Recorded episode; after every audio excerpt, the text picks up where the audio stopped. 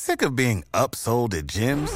My guy, you're currently a base member. For $90 more, I can upgrade you to our Shred membership. For $130 more, you'll be a Swole member. And for just $300 more, you'll reach Sweat Platinum.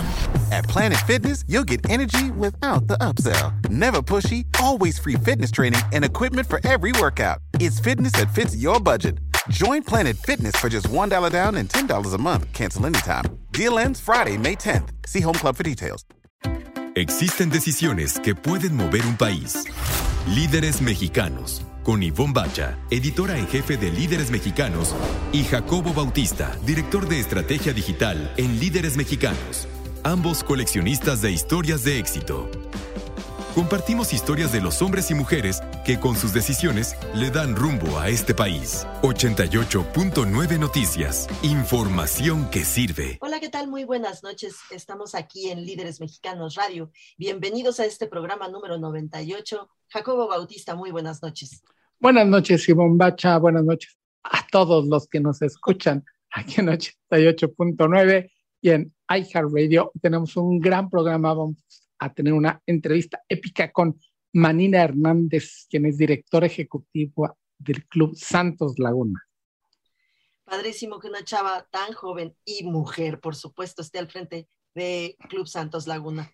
Vamos a platicar también con Vladimir Bendel. Vladimir es un, sin duda, un mexicano global que está al frente de Nestlé Noruega y nos va a platicar unas cosas súper interesantes de su trayectoria profesional por un montón de países. Tendremos una tercera entrevista con Julio Escandón, quien es director del Grupo Financiero Base y de Banco Base. Y por supuesto vamos a escuchar a nuestro expertazo en meta liderazgo, Roberto Mourey. Él nos va a presentar dos principios necesarios para construir y fortalecer una mentalidad de alto crecimiento.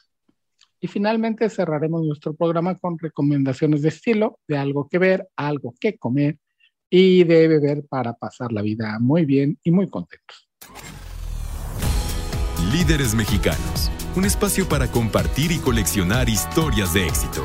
88.9 Noticias, información que sirve. Pues Ivonne, ya está en nuestra sala de Zoom nuestro primer invitado de la noche que está del otro lado del mundo. Nos decía antes de entrar al aire, muy, muy al norte, Vladimir Wendel, quien es director general de Nestlé en Noruega. Vladimir, mil gracias por conectarte con Líderes Mexicanos Radio. No, gracias a ustedes. Siempre un placer estar en contacto con ustedes. Uno de los brillantes ejecutivos mexicanos expatriados, igual que cuando hicimos la primera lista de los 101 mexicanos globales, pues uno de los primeros nombres que salió fue Vladimir. Vladimir, ¿cuánto tiempo tienes fuera de México? Porque has pasado por varios continentes, varias geografías, un par de guerras civiles y este, una historia impresionante. ¿Cuánto, ¿Hace cuánto saliste de México? Hace 25 años. Salí de México. En el 97 me fui, me fui de México. Tengo entendido que primero fuiste a Monterrey cuando entraste a Nestlé, que por cierto es la única empresa para la que has trabajado, ¿no? Sí, al término de la universidad en Suiza, empecé, me contrataron en Nestlé, me enviaron a México y empecé un año viviendo en Monterrey eh, como un trainee en ventas y en formación. Y después tuve cuatro años en el DF como jefe de producto, brand manager. Y de ahí mi salida en el 97 fue a, a Rusia, a Moscú, como gerente marketing de la división de culinarios de Nestlé en Rusia, para lanzar el negocio allá. Y de ahí... eso, eso, te iba yo a preguntar si, si ya existía Nestlé. No existía. Estaban, eran los inicios de Nestlé en Rusia, en esa parte del mundo, en toda la ex Unión Soviética, y pues éramos bastante pioneros. Entonces fue un inicio, empezábamos a ver, a entender el, el, el consumidor ruso, hacíamos muchas visitas de, de, de, hogares para ver cómo consumían, qué comían, cómo comían, cómo cocinaban, observábamos y así empezamos a lanzar productos. Primero tratamos con nuestros productos digamos, eh, internacionales que tenemos en todos lados y luego empezamos a adaptar productos para el consumidor local. Y ese fue el inicio de una, toda una aventura de, ya son siete países y tres continentes. ¿Qué, qué, qué impresión, perdón, qué impresionante es, es, eso y qué maravilla que existan eh, compañías que permiten eso, porque eh, eh, el crecimiento y la visión que tú has de tener del mundo y de tu país es totalmente distinta la de ahorita a la de hace 25 años, ¿verdad? Sí, mira, me siento muy afortunado porque sí vi, vi el mundo desde muchos puntos de vista diferentes se aprende mucho, se puede comparar, se puede evaluar muchas cosas y, y sí, me llamó mucho la atención, por ejemplo, una experiencia cuando me fui a vivir a Sudamérica, ver también allá cómo, cómo nos quieren a los mexicanos en Sudamérica, fue la mi primera, es cierto que muchas veces observamos más hacia el norte, hacia Europa, cuando podemos viajar, pero en el sur, en el sur nos tenemos mucha influencia también la cultura mexicana, la televisión mexicana, la radio mexicana. Y después, ahora con la situación que está pasando en Ucrania, pues te imaginas, tengo, tengo un punto de vista muy, muy eh, específico que viví nueve años en Ucrania, entonces lo que está pasando ahí me queda muy cerca del corazón, estoy siguiendo minuto a minuto lo que pasa allá con, con mis amigos, con mis antiguos colegas, este, pues bueno, pues es, es, es, diferente que verlo nada más en las noticias, ¿no? O sea, sé exactamente de qué se trata. Estamos en Líderes Mexicanos Radio a través de 88.9 Noticias e Información que sirve platicando con Vladimir Vendel, director general de, de Noruega. Vladimir, y armar equipos te ha tocado también en Ucrania y cuidar equipos, cuidar el capital humano, esta sensibilidad que has tenido porque has pasado situaciones complicadas tanto en África como en Ucrania y como dices ahora la distancia, el estar enterado qué le pasa no nada más a tus colegas, sino a tus amigos, ¿no? Pero no es la primera vez te ha tocado más de cerca el tener que cuidar a tus colaboradores, a las personas, a sus familias en situaciones complicadas.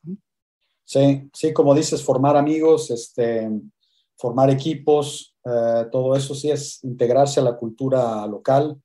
Eh, cuando llegué, mi primera, mi primera expatriación fuera de México fue Rusia, justamente. Yo tenía que, como misión, tenía que armar un equipo de ejecutivos rusos y después muy claramente me dijeron tienes que dejar un ruso en tu, en tu lugar, o sea, tiene que ser el, el, gerente marketing cuando tú te vayas. Y pues sí, empiezas a ver a una, una, una, manera diferente de trabajar, ejecutivos, gente muy capacitada, con una cultura general este, diferente también. Y bueno, empezar a, a trabajar con todo eso y generar resultados con eso. Y lo mismo, bueno, después también me estuve en geografías completamente diferentes de lo que yo había visto, por ejemplo, en, en, en África del oeste, en el sur, en Paraguay, en, Ucrania, en Rusia, ahora en Noruega. Y luego sí, me tocó estar en situaciones muy críticas. Entonces, he sido muy afortunado en haber tenido experiencias únicas, pero también hubo dos, dos experiencias eh, muy complicadas que fueron la guerra civil en Costa de Marfil eh, donde tuve que evacuar a mi equipo, dividirlo en dos, mandé una parte a Senegal, la otra parte la mandé a Ghana y yo mismo pues estaba, tenía a mi, a mi esposa embarazada en Suiza, entonces a mí pues estaba yo viajando entre, sobre todo entre Ghana y Suiza para ir a ver a la familia y después cuando la cosa se ponía muy tensa, me quedaba yo unos días en Ghana, en, en Accra, en la capital, cuando la cosa se calmaba, decía, vamos a regresar, vamos a ver cómo están los equipos. Me llevaba uno o dos de los equipos, vamos ahora, está otra cosa tranquila. Y luego siete veces vino mi director de la seguridad, me dijo, nos tenemos que ir ahorita. Y tenía yo ya armada mi maleta, cerraba yo la computadora, nos íbamos rápido al aeropuerto y, y nos salíamos hasta que se volviera a calmar, que en las guerras así pasa. A veces es, es muy tensa la cosa, a veces es más tranquila.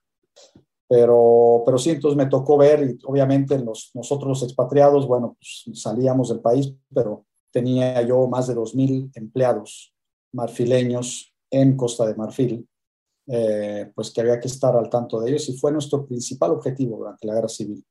Ahí no estábamos tratando de alcanzar objetivos de ventas ni nada, estábamos que no le pasara nada a nadie. No tuvimos ni una sola eh, situación grave. Hubo, cuestiones aquí, allá entraron, robaron algunas casas, nos robaron camionetas, nos robaron computadoras, pero, pero la gente quedó a salvo. Eso fue uno de nuestros grandes méritos. Y luego una situación un poco similar en la primera crisis en Ucrania, en la Plaza Maidán. Claro, mucho más, muy diferente a lo que pasó en África, pero también, también fue una situación muy tensa, muy, muy complicada, nada comparado con lo que está pasando hoy en Ucrania, pero también ahí es estar al tanto de los equipos, de ver que todo esté bien, cuidar a la gente, cuidarla. Siempre, siempre decimos que es, las prioridades es uno mismo, la familia y la, salud, la familia y la, y la, empresa, ¿no? Y el negocio. Entonces, sí, en ese orden. Entonces, ah, así lo, lo, hemos hecho. Estamos platicando con Vladimir Vendel, él es eh, director de Nestlé en Noruega ahora. Todo esto que nos está contando es mucho más que un trabajo, Vladimir. O sea, eres un, sin duda alguna, eres un activo súper importante para la compañía porque ya tienes expertise en mucho más que vender productos Nestlé. Eh, ¿no? Tienes, eh, tienes muchísimo. ¿Cuál es el, el futuro para Vladimir Vendel? En, en la empresa y en, y en tu vida, en, que te vas a regresar a México. ¿Qué es, qué es lo que tienes planeado? Buena pregunta, no, no, lo, no lo tengo planeado ni programado, la verdad. Y toda, todos los saltos que he dado me han llegado como sorpresa. En, la, en todos los países en, lo que en los que he estado, cuando me han enviado para allá, ha sido la primera vez que fui a ese país, excepto cuando regresé a Ucrania, porque hice dos veces, estuve dos veces en Ucrania. Pero cuando me enviaron a Rusia, la primera vez que aterrizé en Rusia era para quedarme. Cuando llegué a Kiev la primera vez, primera vez. Paraguay en Asunción también. Costa de Marfil y después más adelante Oslo. Entonces, eh, pues vamos a ver. Me, preguntan muchas veces cuál es mi país preferido de todos esos. Y mi, mi respuesta es siempre, espero que sea el próximo. Vladimir, dada, dado el negocio en el que estás involucrado, en Nestlé tienes una aproximación que a mí se me hace única y sabrosa a la cultura, qué es lo que la gente tiene en el refri, qué es cómo cocina, qué es cómo se nutre. Cuéntanos un poquito desde la perspectiva del negocio. ¿Cómo es Noruega? Desde el punto de vista de mexicano, sí expatriado con toda esa experiencia, ¿qué, qué come el noruego? ¿Cuáles son los productos de Nestlé que consumen? Porque sinceramente no nos los podemos imaginar cómo es el refri de un noruego. no, muy buena pregunta, porque sí, es parte de nuestro negocio, pero también soy un apasionado de, de, la cocina, del buen comer y del comer sano. Entonces me intereso mucho en eso. Y, tengo también en casa a mi, a mi, a mi, esposa, que es una buena cocinera, entonces que también le gusta el buen comer. Y, y sí, como dices, muy, muy interesante. Están países con alta cultura culinaria y bueno, pues, modestia aparte, México es uno de los grandes ejemplos, ¿no? Y he estado en países con menos cultura culinaria. Acá yo diría que los noruegos lo que tienen eh, en sus refrigeradores es producto, materia eh, prima de alta calidad. Tú compras un pescado acá fantástico, compras este, algunas legumbres, compras mariscos, compras también la carne. Ahora, a nivel de la cocina no es tan sofisticada o no está tan avanzada como, como en otros lugares. Entonces yo, por ejemplo, acá, pero como la materia prima es tan buena, yo puedo ir a un restaurante y sé que cómo les gusta el pescado, que me lo van a mezclar tal vez con alguna salsa un poco cremosa. Yo seguido les digo, nada más me lo sacan del horno, un, un filo, un hilo de, de aceite de oliva y, y, nada más, ¿no? Y ya la, la, calidad es tan buena que es suficiente, ¿no? La, la, cocina te habla mucho de la cultura de los países. Eh, hay países basados en las, en las papas, hay países basados en pan, hay países. Entonces, y acá, bueno, era, era un poco eso, no había gran cosa, no habría muchas opciones. Eh, gran parte del año es invierno, entonces en el verano se utiliza el tiempo para también preparar, hay muchas cosas marinadas que preparas para tenerlas en invierno. Eh, comen ciertas cosas, también lo vienen en Rusia, por ejemplo, la col, que se puede conservar, las papas, entonces mucha de su cocina está basada, ¿sabes? Ves mucho la historia de un país en, su, por donde han pasado a través de su cocina. Pues otro ejemplo, la cocina en Ucrania, por ejemplo. Fantástica cocina, muy rica, muy rica en, variedad, en sabor, este, cómo manejan los, los, los, ingredientes. Ahí tienen, tienen una identidad y bueno, ahí se ve que Ucrania le dio de comer a una gran parte del mundo y también le dio su cocina a, toda la parte de la ex Unión Soviética, encuentras muchos platillos que en sí son originarios de Ucrania. Vas a África, eh, completamente diferente también, otra, y también luego ves las, las, grandes diferencias en en países eh, vecinos. En África, por ejemplo, uno piensa, uno, uno, pone etiquetas, ¿no? Los africanos, ¿cómo comen? No. Los marfileños comen de una cierta manera. Sus vecinos de al lado, los en Ghana, eh, los ganeses comen completamente diferente. Los senegaleses tienen otra. El senegalés se basa mucho en, las, en, las, eh, en los colores, la comida, en la salsa. El, el, el marfileño es mucho de salsas. El, el, senegalés tiene mucho pescado, tiene una, una costa también muy importante. En fin, y así, muy interesante. Paraguay, un país mediterráneo sin mar, una, una serie de influencias. Cocina ya, los, en Paraguay tú comes cocina internacional extranjera que está preparada muchas veces hasta mejor que la original. Mi, esposa es mitad italiana y me dice, yo tal vez nunca comí este, ñoquis tan sabrosos como con mi abuela en Italia o como en Asunción en Paraguay, por ejemplo. Y es cierto, es así, porque llegaron a una comunidad italiana ya y reprodujo el gnocchi y cocinan los ñoquis según la, la regla y les quedan muy sabrosos. Ay, qué pena me da que estemos en un programa de radio y no sentados en una mesa comiendo y platicando contigo, porque el tiempo es terrible en radio. Vladimir Vendel, director general de Nestlé en Noruega, te agradecemos muchísimo estos minutos y por favor, por favor, por favor, cuando vengas a México avísanos para irnos a comer contigo y platicar más largo y tendido. Va a ser mi gusto. Me extraño mucho la comida mexicana y acá la cocinamos en casa. Y claro que sí, será con mucho gusto. Y Jacobo Bautista nos tiene una, una sugerencia muy importante. Sí, si están pensando en comprar casa, hay dos cuestiones súper importantes en las que deben de pensar. Número uno, conocer todo de la propiedad, características internas, alrededores, lugares cercanos y demás. Número dos, súper importante, la parte financiera. ¿Cómo la van a comprar? ¿Están pensando en tramitar un crédito hipotecario? Bueno, pues si es eh, las respuestas a todas esas preguntas es un sí. Les queremos presentar a sus nuevos aliados en todo el proceso de compra. Ellos son SOC, líderes en asesoría financiera con más de 22 años de experiencia. En SOC te ayudarán a encontrar el mejor crédito hipotecario evaluando todas las opciones que ofrecen los mejores bancos en México.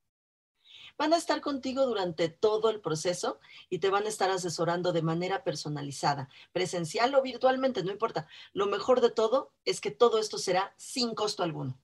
Ya saben, antes de comprar una casa, piensen en SOC SOC, líderes en asesoría financiera. Visita socasesores.com y encuentra tu oficina SOC más cercana. Y pues Jacobo, ya tenemos aquí en nuestra sala de Zoom sentadito con cafecito en mano y toda la cosa a Julio Escandol. Te voy a dar el nombre completo, Julio Ricardo Escandón Jiménez, así como si estuviéramos eh, leyendo la lista de los 300 líderes más influyentes del país. Y pues eh, Julio es director general de Grupo Financiero Base y director general de Banco Base. Julio, te agradecemos mucho tu presencia aquí con nosotros en Líderes Mexicanos Radio. Ivonne, buenos días, muchas gracias por la invitación y aparte el cafecito con un calor como de 35 grados allá afuera. ah, sí, porque Julio, Julio, no está aquí en la Ciudad de México. Así en Monterrey que... y, este, y en Agua. Así es que... Mil gracias. Y este, ¿por qué no nos platicas un poquito sobre el Grupo Financiero Base? Eh, ¿Cómo nació? Eh, ¿En qué van? Platícanos un poquito sobre la trayectoria. Claro, Ivonne, con mucho gusto gusto. Fíjate que eh, los, los, socios fundadores, eh, Lorenzo y Alba Barrera, la iniciaron en 1986 como una casa de cambio enfocada a corporativos aquí en Monterrey. La intención era ofrecerle básicamente sus operaciones internacionales en divisas. Eh, empezaron con, con, los principales corporativos de Monterrey. En 1900, no, ya en el 2006 eh, pedimos autorización de, de bolsa. La regulación cambió y permitía que las casas de bolsa hicieran operaciones de divisas y digamos que quisimos también operar algunas este, transacciones de mercado de dinero. Nos dimos cuenta que nuestros clientes pues operaban divisas, hacían mercado de dinero, captación, etcétera, y pues nos pedían mucho crédito. Nos decían, oye, este, no tienes este producto que me pueda apoyar en mi crecimiento, etcétera. Y para el 2011 pedimos la autorización del banco junto nos quedamos con la casa de bolsa y pues eh, eso armó, digamos, el grupo financiero y después le añadimos una arrendadora eh, que cuelga del banco y pues lo que, lo que hacemos es ofrecer un servicio integral a nuestros clientes. Este, y un poco la historia, pues yo tengo tres años en la dirección general, 15 años en Grupo Financiero Base, yo antes era el CFO y pues muy contento. Julio, tengo aquí en mis apuntes que son líderes en pagos internacionales. Una, ¿qué son los pagos internacionales? Y si es por, por esta historia que nos cuentas, que este, se especializaron en esto y son líderes en lo mismo. Pues sí, em, nos especializamos en transferencias, básicamente a eso nos referimos, son transferencias, pagos que sea que el cliente requiera hacer hacia afuera o el cliente quiera hacer de afuera, me refiero al comercio exterior, eh, hay muchos clientes, como saben, en México que tienen su matriz en otras partes del mundo, en Estados Unidos, en Asia, en Europa, y pues requieren hacer envíos y recepciones de pago por diversos motivos. En eso eh, soy muy ágil, eh, pago en cuestión de segundos, a diferencia pues, de, otros bancos, este, nuestro promedio es en segundos y por eso nos consideramos, porque en eso somos eh, rápidos, ágiles, confiables, transparentes. Julio, estamos platicando con Julio Escandón, él es director general de Grupo Financiero Base. ¿Qué, oportunidades ves tú así a corto, mediano plazo en el, justamente en el comercio exterior? Muchísimas. creo que a raíz del TEMEC y desde la guerra comercial Estados Unidos-China, esto antes de la pandemia, empezamos a notar un incremento en la inversión extranjera directa, eh, nuevas inversiones que venían de todas partes del mundo, pero principalmente de Asia, eh, principalmente precisamente los chinos, los coreanos, vieron esa oportunidad, llegan a México, este, después viene la pandemia, que hace que pues también sea muy importante todo este problema de la cadena de suministros que está sucediendo y el incremento en los costos de, transporte desde China a Estados Unidos hace mucho más atractivo que, este tipo de empresas pongan plan en México, particularmente en la zona norte o en el Bajío occidente de México, eh, para exportar a Estados Unidos. Vemos grandes oportunidades y lo que eh, les quiero comentar es que también mucho apetito de las empresas extranjeras y de las nacionales apoyar y también de las nacionales para exportar o ser proveedores de estas extranjeras para seguir creciendo. Estamos en Líderes Mexicanos Radio a través de 88.9 Noticias, platicando con Julio Escandón, director general del Grupo Financiero Base y del Banco Base. Julio, dentro de este contexto, a ustedes casi acercándonos a, a medio año, ¿cómo les ha ido? Eh, vamos, vamos muy bien con un buen índice de capitalización, única eh, de casi el 15%, el promedio de la banca en México es como del 3%, entonces eh, con muy buena solvencia, buena rentabilidad y tenemos muchos planes de crecimiento tanto en, en cartera de crédito, captación, operación internacionales y este, bien inversiones importantes en tecnología. Te agradecemos mucho estos minutos en Líderes Mexicanos Radio. Estuvimos platicando con Julio Escandón. Él es director general de Grupo Financiero Base y director general de Banco Base. Gracias, Julio. Gracias, Ivonne. Jacobo, gusto, gusto verlos. Muchas gracias. Bueno, y ahorita nos toca escuchar a nuestro compañero y columnista, Roberto Mourey. Muy buenas noches, soy Roberto Murey, presidente y fundador del Instituto Meta Liderazgo. En mi intervención de esta noche en Líderes Mexicanos Radio, te compartiré dos principios más para fortalecer tu mentalidad de crecimiento, o en inglés Growth Mindset, que es esencial para tener éxito y crecer tanto en tu vida personal como en la profesional. El primero de hoy es no involucramiento, no compromiso, o en inglés no involvement, no commitment, una frase que usaba mucho Stephen Covey. Y este principio es que si quieres que tu gente se adueñe profundamente de sus resultados, tiene que participar en el proceso de definición de qué se va a hacer, cuándo, cómo, a quién invitar y otras muchas decisiones para que realmente se sienta escuchado, reconocido y se fortalezca aún más su sentido de pertenencia al equipo. No todo tiene que ser por consenso. Pero el hecho de que te acerques a tu equipo en algunas ocasiones y les digas, voy a tomar esta decisión, pero antes de hacerlo me gustaría conocer tu punto de vista, es de, es de muchísimo impacto. En otras ocasiones, y ojalá sea la mayoría de las veces, decirles, necesitamos alcanzar este resultado, júntense ustedes y decidan a quién invitan y cómo lo van a alcanzar y si tienen alguna duda o se atoran en algo, me avisan. El segundo principio de hoy es la autodisciplina. Y este principio dice que entre más fuerte sea tu capacidad de retrasar el placer y esforzarte para alcanzar lo que quieres, vas a poder lograr todo lo que te propongas. Dicho de otra manera, disciplina es la capacidad de hacer lo que realmente quieres hacer, aunque no tengas ganas. Es decir, es levantarte a las 6 de la mañana a correr, aunque lo que realmente quieres hacer es quedarte en tu cama y dormir un ratito más. La disciplina se forja todos los días. Es como un músculo. Entre más lo uses, más fuerte se va a hacer. Es dejar un poquito de comida en el plato. Es levantarte cinco minutos antes en la mañana. Es leer una hojita más en, el, libro que estás estudiando. Es dedicarle un, un ratito más a lo que estás haciendo. Recuerda que me puedes seguir en LinkedIn, Facebook, Twitter. Solo busca Metaliderazgo con doble T y ya. Hasta la próxima y cuídate mucho. Líderes mexicanos. Un espacio para compartir y coleccionar historias de éxito. 88.9 Noticias. Información que sirve. Y ya tenemos sentadita en nuestra sala de Zoom alguien que la verdad es que me da muchísimo gusto conocer, muchísimo gusto eh, presentárselas y escuchar un poco de su historia. Eh, Manira Hernández Sabaj es directora ejecutiva de Club Santos Laguna. Manira, bienvenida aquí a Líderes Mexicanos Radio. Ivonne, muchísimas gracias. Saludos a, a, toda tu audiencia y pues al contrario, gracias, gracias a ti por el espacio. Oye, me tiene de verdad muy sorprendida, pero gratamente sorprendida que estés en, ocupando ahora ese puesto de directora ejecutiva en Club Santos Laguna.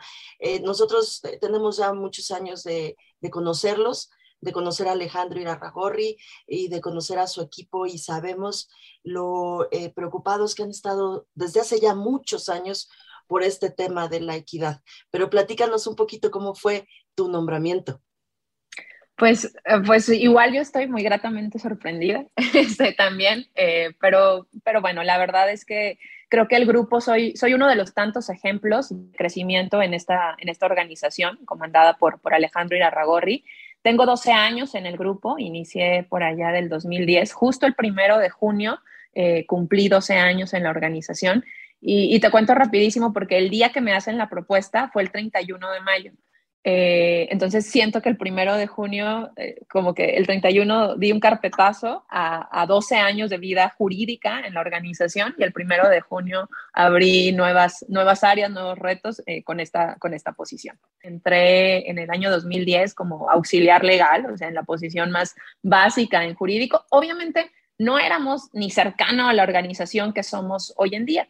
Eh, eh, yo entré a Club Santos Laguna, justamente, eh, era, había un gerente legal y, y, un auxiliar legal.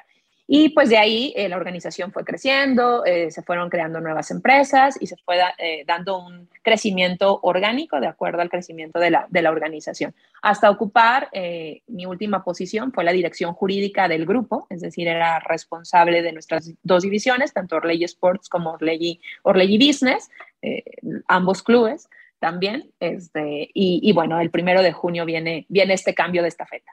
Estamos en Líderes Mexicanos Radio a través de 88.9 Noticias, información que sirve. Mira, para que nos echemos ese trompo a la uña, ¿cuáles son ahora tus responsabilidades desde en este club? Híjole, que desde el que lo tomó Orlegui, desde lo que lo tomó Alejandro, incluso antes de ser Orlegui, como decías, les ha crecido y ahora son enormes, el complejo deportivo es impresionante. Cuéntanos, ¿qué hay ahora bajo tu capa de responsabilidad? Y, resumo muy, muy sencillo, ¿cuál es eh, mi responsabilidad? Son todas las áreas de administración y gestión no deportiva. Eh, básicamente de la presidencia ejecutiva dependemos eh, dos direcciones, la, la, ejecutiva y la dirección de gestión deportiva. A mi cargo están las áreas de administración, de operaciones, de comercial, marketing, prensa y taquilla. Básicamente ese es el scope de responsabilidad. Estamos platicando con Manira Hernández Sabaj, directora ejecutiva de Club Santos Laguna. Eh, Manira, eh, pues lo, que dices así rápidamente, eh, parece como, ay, es poquito. No es poquito, es, no. es, es, es muchito y, y, es una responsabilidad, es una responsabilidad enorme. Así que, este, pues, más o menos, ¿qué es lo que tienes al frente y hacia dónde vas a llevar esta dirección ejecutiva? Eh, pues sí, eh, coincido. Creo que yo lo trato de hacer pequeño para todavía decir, va, no, no asustarme, ¿no? Este, y, seguir con esta emoción, con esta inercia y con esta entereza ante, ante el nombramiento. Pero correcto, eh, es un reto grande, es un, es un reto, hoy en día ya somos una estructura muy grande, hay 70 personas a, a mi cargo, es decir, con, con, toda una estructura, ¿verdad? Pero, pero 70 personas que dependen en la dirección ejecutiva y, y, el reto más grande que, que veo, Ivonne, eh, pues es, justo lo, lo platicábamos eh, al interior, es llevar a Santos de ese 80% al que llegamos a ese 100% de la excelencia, ¿no? Em, pareciera luego que ya todo está escrito, que ya todo está dicho, que ya todo está inventado, que ya todo, ya, que ya no hay nada más que hacer, ¿no? Y, y siempre habrá algo que, que, que, hacer, siempre habrá algo que mejorar, que perfeccionar. Entonces, creo que ese es nuestro eh, más grande reto, seguir conservando la excelencia y, y no bajarnos de ese, de ese, escalón. Otro de los retos que, que veo y que están en, en la agenda eh, y en nuestro gen como organización, pues es la vinculación social. Ustedes que nos conocen muy bien eh, saben lo, lo, importante, más allá de un programa nada más de voluntariado o de un programa de responsabilidad social, es una manera de vivir la cultura organizacional que es ganar sirviendo. Entonces, creo que en Santos ha llegado ese momento de su vinculación social, llevarlo a otro nivel. Eh, Santos Laguna juega un papel muy importante en su región, ¿no? Eh, en otros clubes, a lo mejor eh, por el contexto, en ciudades más grandes, pues se diluye el impacto de, un club de fútbol. Pero en Santos es un factor identitario. Fuimos el único lugar seguro que había en mucho tiempo en la laguna, ¿no? Donde era el lugar de esparcimiento. Hablo a mí de mi juventud, pues me tocó que no podría salir a muchos lugares por el momento en que vivíamos, ¿no? Entonces, eh, es un factor de identidad, es un factor de seguridad, es un fa factor de orgullo para la laguna y vamos a trabajar fuertemente en, en potencializar esto. María Hernández, directora ejecutiva del Club Santos Laguna, más allá de lo deportivo, siempre estamos viendo si se les juzga por el último resultado, el último gol, el último todo, pero como dices, tienen una misión mucho más allá de ganar partidos y campeonatos, lo han hecho y lo es han correcto. hecho muy bien. ¿Cómo has vivido tú esta transformación de la comunidad? Lo, lo dices bien y, y, cierras bien, ¿no? Es, es una gran responsabilidad eh, a cuestas, porque analizaba yo y, y cuál es también uno de nuestros más grandes retos, pues es la función per se, somos custodios de intangibles y ese intangible son los sueños, son las ilusiones, son las emociones de toda una, de toda una visión, de toda una región. Eh, ¿cómo, ¿cómo, lo he vivido respondiendo particularmente a tu, a tu pregunta? Pues gratamente, la verdad, y, y, con materialidad, ¿no? O sea, es algo que puedes tocar, es algo que puedes percibir, porque el crecimiento o pues que son en múltiples vías, ¿no? No nada más es el crecimiento económico, a veces estamos este, como casados con medir el crecimiento de esa manera, eh, pero creo que hay otros, hay muchísimos otros factores. Y el crecimiento se ve a nivel, a nivel interior y muestra, pues, soy yo, ¿no? Mi realidad hoy es, es diferente en muchísimos sentidos, de muchísimos compañeros, del propio presidente ejecutivo, eh, es decir, o sea, todos hemos tenido un crecimiento y que la organización se case con su talento interno, creo que eso habla de lo comprometida que está eh, con su filosofía de ganar sirviendo, ¿no? De reconocer la meritocracia, de reconocer que sí, crecimos como organización, pero también fue gracias a esa gente eh, que, que, ha ido, eh, que, que, te ha llevado a ese crecimiento. Y, y al exterior, bueno, o sea, y, volteo porque aquí estoy, les comparto mi vista, ¿verdad? Pero estoy, estoy viendo esta, esta zona donde hace casi 15 años, estamos en el, en el 2024 por cumplir 15 años y, ya estamos en ese modo de aniversario. Pues, a ver, no había ni estas vialidades, ni el puente que, veíamos por acá, ¿no? Entonces, definitivamente, el, territorio Santos Modelo ha sido un polo de desarrollo eh, social, económico, cultural, deportivo, no se diga, y, eso ha impactado, eh, tenemos muchos ejidos eh, aquí alrededor, entonces, en el tema de empleos directos e indirectos, ¿no? El personal que trabaja aquí de limpieza, de seguridad con nosotros, a un lugar seguro, a un lugar con un ambiente de trabajo muy positivo, con una cultura positiva. Entonces, creo que eso es, más allá, reitero, de lo económico, lo que a mí más me ha llenado y más me emociona de seguir trabajando aquí. Manira Hernández Sabaj, eh, ella es directora ejecutiva de Club Santos Laguna. Ahora, regresando un poquito a tu historia, me llama mucho la atención que hayas decidido eh, estudiar eh, Derecho, pero no, no porque hayas decidido estudiar Derecho, sino porque después decidiste irte a trabajar a Club Santos Laguna. ¿Por qué? ¿Cómo fue ese proceso? Pues te, voy a contar, ¿no? Eh, yo trabajé eh, en el servicio público cuatro años eh, mientras estudiaba, este, estudiaba y trabajaba.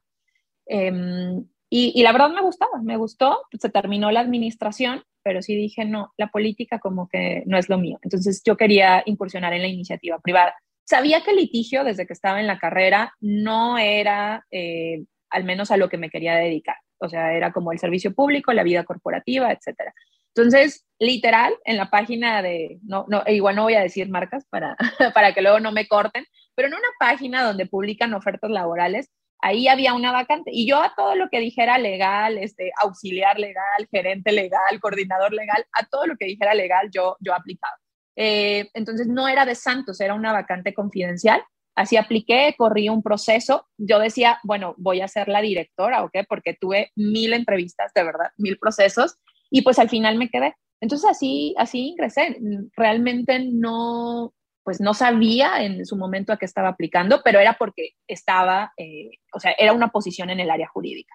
Em, en ese momento también cuento algo este, que tuve que, que tomar una decisión. Yo tenía un, pues un proyecto donde iba y daba unos cursos y me pagaban pues muy bien en ese entonces por un día, pero pues, era un proyecto por un tiempo determinado. Entonces cuando entré aquí pues ya era como que, a ver, no, o sea, te tienes que enfocar en esto y tuve que renunciar a eso. Y lo cuento porque, reitero, volvemos al tema económico, ¿no? A veces basamos nuestras decisiones nada más en, ah, bueno, es que esto me da 10 pesos y esto me da un peso, pues es lógico que vas a tomar lo de los 10 pesos. No, no, tienes que pensar integralmente, ¿no? Y esa fue mi apuesta y la verdad pues muy eh, aconsejada en ese momento por mi papá. María Hernández, directora ejecutiva de Club Santos Laguna, tu éxito profesional y el éxito de la organización, ¿qué tanto crees que se deba a que estás muy contenta haciendo lo que haces y que estás muy contenta con la organización? No, es, es, es vital.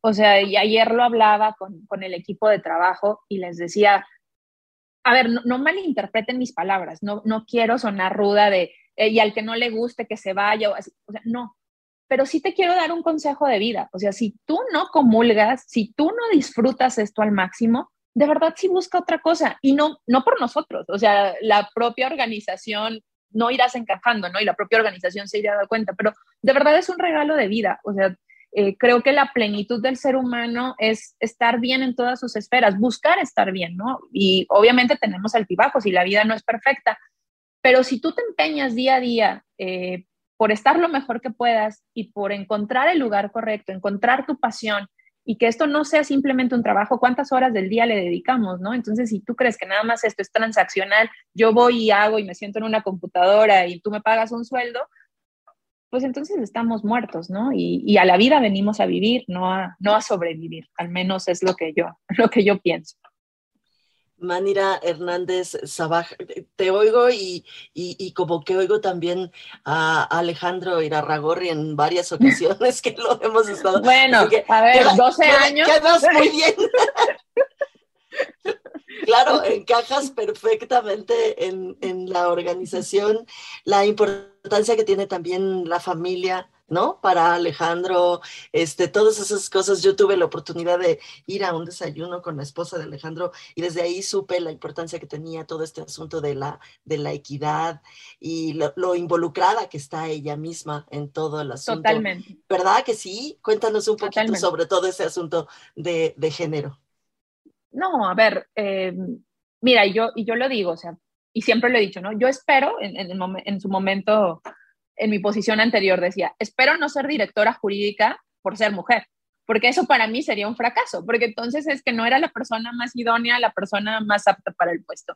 Y, y eso en la organización siempre ha estado claro, ¿no? Que no importa tu género, no importan tus preferencias, no importan tus condiciones socioeconómicas, e, etcétera, ¿no? Aquí lo que importa es la meritocracia, lo que importa son las ganas, y, voy a volver a sonar como Alejandro, pero sí, las ganas y la voluntad, este, porque todos ganas tenemos, pero, pero voluntad, pues no todos. ¿no? Em, entonces, ahorita volviendo, perdón, me, me un poco del tema de la familia.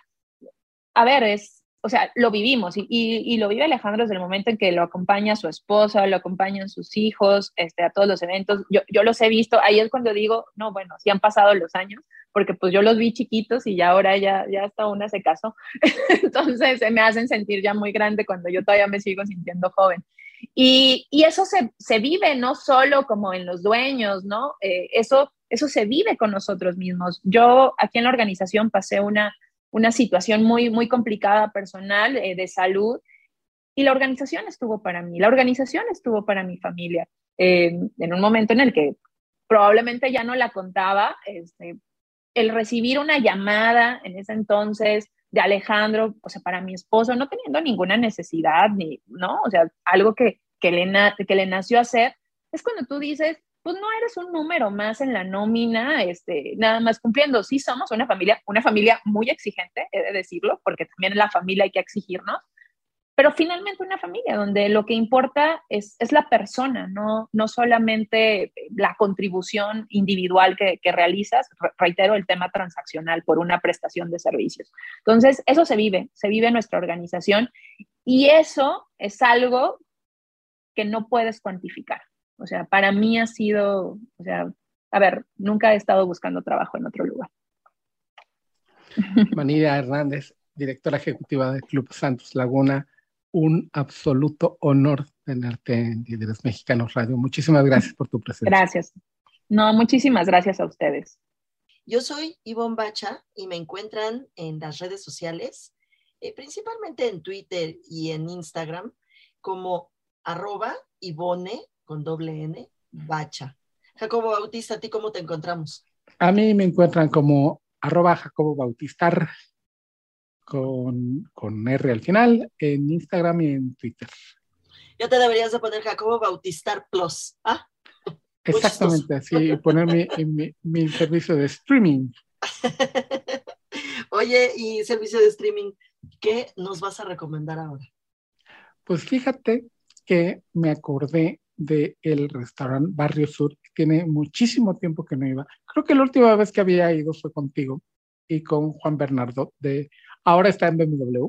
Un saludo a Juan Ber, lo queremos mucho. Mucho. Y, a Jimena Nagano también, cómo no. es que su esposa, ¿eh? No crean que es así gratuito. Sí, fuimos a comer a Barrio Sur, porque tiene Barrio Sur muchísimo tiempo. Es uno de esos lugares tradicionales que ha sobrevivido además a todo, incluyendo la pandemia, están en Calzada Santa Catarina, 207 en San Angelín, pasando, si vas hacia Periférico, pasando el otro restaurante, San Angelín, es un restaurante uruguayo 100%. Bueno, uruguayo con, son inmigrantes italianos, tienen una influencia tremenda italiana, tienen su horno de, de leña. Este, Deliciosísimo. El pan es buenísimo. Las pizzas son buenísimas, el pan es lo mismo. Yo me comí una, una este, empanada, lo, lo natural, lo, es la empanada de carne, ¿no? Muy de, del cono sur, una de atún que está para morirse. Luego un carpacho de marlin. Ay, no, no, no, no, todo buenísimo. Con además, hay cervezas uruguayas eso sí dices, ¿qué onda? ¿Qué pasó aquí? Hay cervezas uruguayo y obviamente vino uruguayo. Le mando también un saludo a Andrés Amor que me introdujo al mundo del vino este, uruguayo, Tanat, obviamente. Y hay otros, pues, combinaciones, vinos argentinos, y, pero casi todos buscan que sea con la uva típica uruguaya, el Tanat. Y la carne, la carne ahí, al principio era carne uruguaya, cambiaron de proveedor porque pues, Uruguay está muy lejos y luego las cosas no llegaban así, ya sabes, en su punto. Ahora la traen de Estados Unidos. La carne está buenísima y hecha con la más pura tradición, así echado en la parrilla. Yo me comí una costillita, pero cualquier corte es, es buenísimo. Obviamente los, los platos estos típicos uruguayos, como insisto, la empanada, el choripán, este, y todos los cortes que uno ubica en el cono sur, pues ahí también están, se come muy bien, además, su terracita está de lo más lindo, este, porque da a, alta vista, en una zona no muy conflictiva, el barrio es muy bonito, es de grupo entrevero, por cierto, si se les hace muy lejos este, ir a San Angelín, está barrio norte, este, al norte de la ciudad, y es lo mismo, es comida uruguaya muy bien puesta. Ahí también tienen sus salones, está pintado con estos como de los barrios negros que también hay en Uruguay, de estos que, ya sabes, con los bongos y demás. Está bonita la decoración, muy típico, no es este, muy rústico también, y este, el servicio impecable, te tratan súper bien, amables, lindos, este, uno se le pasa muy bien ahí, si quiere si quieren ir a comer bien carne o pescado, Barrio Sur. ¿Esa fue la última vez que saliste antes de estar enfermito? Exactamente, creo que sí, creo que sí, creo que, creo que luego salió otro par de veces antes de, de ponerme malo. Este, no, no me dieron las cuentas con el, con el Barrio Sur, fue, fue en otro lado.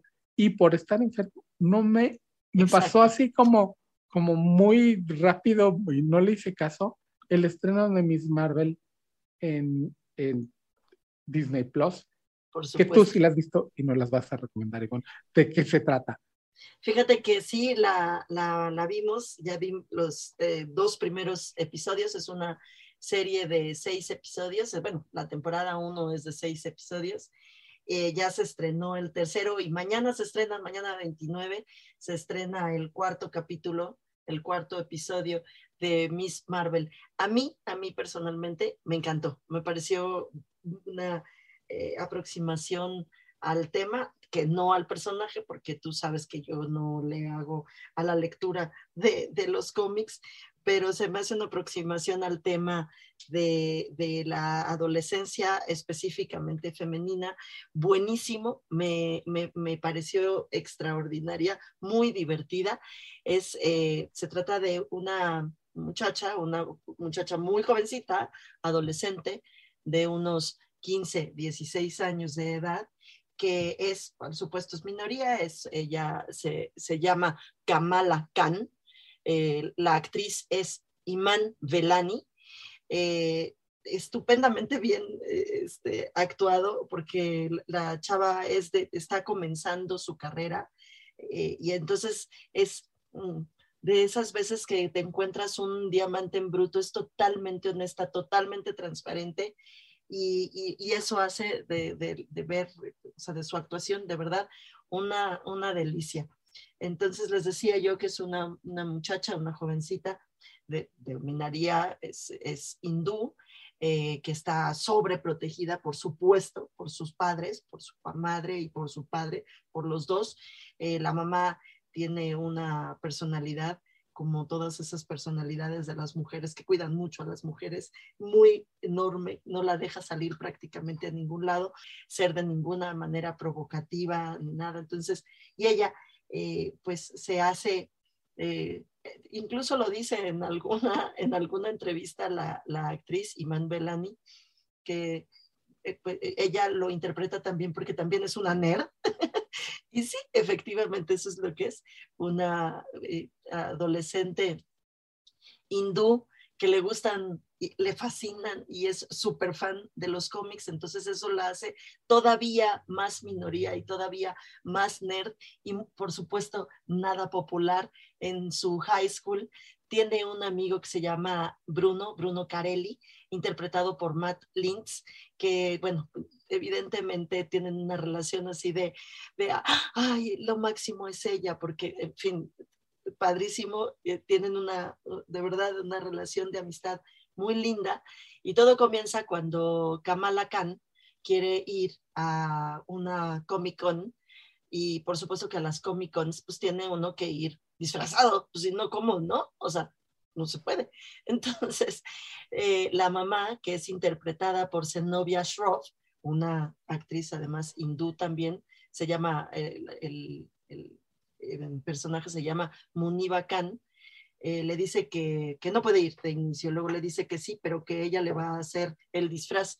Y cuando llega con el disfraz, pues ya te imaginarás cómo es tapado y absolutamente eh, tradicional hindú, y pues ella no puede ir así, porque si de por sí iba ella a hacer el ridículo por ser nerd, ¿no? Ya se sentía chiquita, ahora toda tapada iba a ser, pero así comienza, ese es el planteamiento de la historia y bueno, poco a poco va a ir descubriendo qué es lo que es capaz de hacer una adolescente, luego con superpoderes también, por supuesto, que ahí están. Vale muchísimo la pena ver. Y en esa nota de como el sueño del nerd, que además el nerd que cree que va a ir a hacer el ridículo al comicón, que eso es algo muy serio y que luego adquiere poderes, llegamos al final del número 98 de Líderes Mexicanos Radio. Cuídense mucho, que te vaya muy bien, Jacobo Bautista. Buenas noches. Líderes Mexicanos, un espacio para compartir y coleccionar historias de éxito. 88.9 Noticias, información que sirve.